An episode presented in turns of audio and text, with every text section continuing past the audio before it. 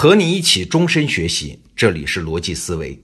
这两天我看了一本书，叫《虚构的犹太民族》，作者呢是一位大学的历史教授，是根正苗红的犹太人啊，他还是二战大屠杀幸存者的后裔。但是呢，这本书的主要观点在犹太人看来可能有点大逆不道。他说，那些我们所熟知的犹太人的历史，其实都是虚构或者是重构出来的。比如说吧，传说中的大卫王和所罗门时期就是虚构出来的历史啊！因为考古学家已经证明，在公元前十世纪的以色列根本就不存在一个强大的国家。那著名的耶路撒冷呢，在当时也最多是一个防御性的要塞而已，根本不是什么大城市啊！更重要的是，那些所谓犹太人的苦难也并不完全真实，而是从无数碎片中重构出来的。比如犹太人的几次流亡事件，仅仅是一小部分人的遭遇，并不仅仅是当时全部犹太民族的遭遇，等等等等吧。而这些重构出来的犹太人的苦难历史，就成了二十世纪犹太复国运动的主要依据。那这本书写的到底是对呀，是错呀？我们是没有能力评判啊。但是里面谈到的虚构历史的现象倒不奇怪，很多民族的历史都有这个现象。但是请注意啊，它并不是简单的弄虚作假，它背后其实有非常重要的发生机制，甚至是有重要的积极作用。那今天呢，我们就举一个咱们中国人熟知的例子，就是秦始皇的焚书坑儒。大多数人印象中的焚书坑儒啊，就是秦始皇这个暴君嘛，为了禁锢人们的思想嘛，先把天下的书收到一起，然后一把火给烧掉了。烧毁书籍之后呢，还觉得不过瘾啊，要把当时的儒生都活埋了。这一系列的动作连起来就叫焚书坑儒。但是啊，真实的历史它不是这样的。首先，焚书和坑儒它并不是一件事儿，它是两件事儿，而且两件事儿的逻辑还不太一样。我们先来看焚书，焚书事件是先发生的，时间是公元前二百一十三年，这个时候天下已经统一了。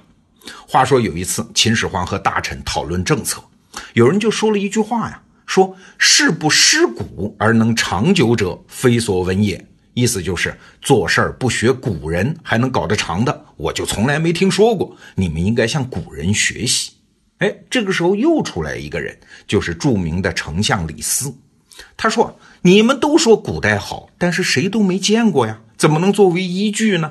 你们这些人都是凭借自己一点才学，故意的以古非今，沽名钓誉啊！要人人都这样，天下还不乱套了？所以他提出来一个建议，把过去的书都烧了得了啊！那这里要注意啊，李斯所说的焚书，并不是把全天下的书都烧光，他的目的是要禁止私学，就是让国家去掌控教育的系统，所以他们烧的都是民间的藏书。而所有这些书，它都是有底本的。底本在哪儿啊？都在当时的首都咸阳存着啊，只有专门的人才可以读。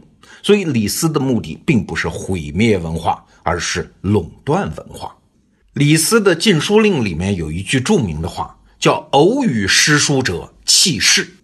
我们过去的理解呢，是你只要胆敢偶尔讲上一句《诗经》啊、《尚书》啊这些儒家经典，都要杀头。弃市就是杀头的意思。但其实李斯这个禁书令里面，他不是这个意思。我们关键要看这个字儿，就是“偶语诗书”的“偶”字，“偶”就是偶像的“偶”。那这个字儿在文言文中，它到底是啥意思呢？你看啊，它左边的偏旁是人字边，右边呢是相遇的“遇”字的省略形式啊，就是人相遇。人相遇是什么意思？就是照面碰头，叫偶。比如我们过去讲对联是对偶。那为什么像木偶啊、人偶啊也叫偶呢？哎，你想啊，这些东西它就像一个人和镜子里的人相遇啊，是一个人的镜像，所以叫偶。那再来看“偶与诗书者弃市”这句话的意思就清楚了，指的是你要是胆敢聚在一起聚众讲学、碰头照面讲学，这才要杀头。所以你看，他要毁灭的是私家讲学嘛。那你说不对呀？既然秦始皇在咸阳留有底本，那为什么先秦的书还是会大量散失了呢？哎，别忘了，这些保存下来的书在咸阳，而咸阳可是后来被项羽一把火给烧掉了啊！所以毁灭古籍这件事儿，秦始皇和项羽是要分担这个责任的。这是焚书啊，误读的成分还不算太多。但是焚书坑儒的后半句坑儒就完全是曲解了。那坑儒是怎么回事呢？话说秦始皇当了皇帝之后啊，就开始追求长生之术，要想当神仙嘛，那就难免要被一帮江湖术士去骗啊。这帮江湖术士当时叫方士，后来骗着骗着骗不下去了，有两个人叫侯生和卢生。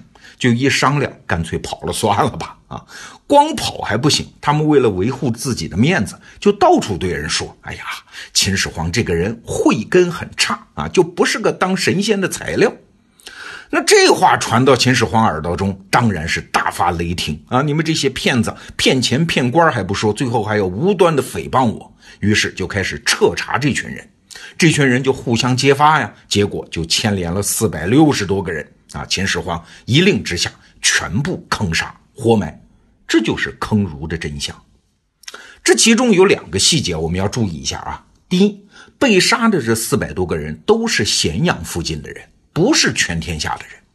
第二，这些人是以方术为主啊，虽然有可能牵连到其他人，但不是专门对哪一个学派的打压。所以司马迁在写《史记》的时候没有说过坑儒的话啊，他坑的是那些神仙术士。那坑儒这个说法，它是什么时候形成的呢？哎，大概是二百年以后，也就是东汉时代。那个时候啊，儒家已经成气候了，这件事儿的细节被添枝加叶啊，添油加醋写出来。最典型的就是班固父子在写《汉书》的时候正式提出来的，然后历朝历代又经过反复的渲染，才成为我们今天知道的样子。哎，问题又来了，这显然不是一个有意为之的阴谋啊，就是没有一群人他就想这么干。那二百年之后骂秦始皇迫害儒家，也没有什么现实的好处啊。那儒家这群知识分子，他为什么要这么虚构历史呢？其实啊。原因和我们一开头介绍的犹太人虚构自己的历史是一样的动机啊，那就是塑造苦难。